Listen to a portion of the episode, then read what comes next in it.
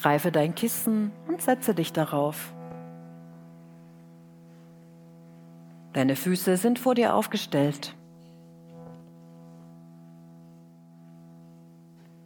Greife nun mit deiner rechten Hand unter dem rechten Bein hindurch zum linken Fuß und zieh diesen unter dem rechten Bein hindurch, sodass deine linke Ferse neben deiner rechten Gesäßhälfte liegt.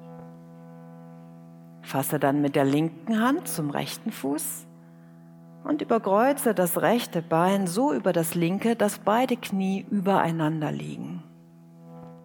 Richte dich im Oberkörper gerade auf.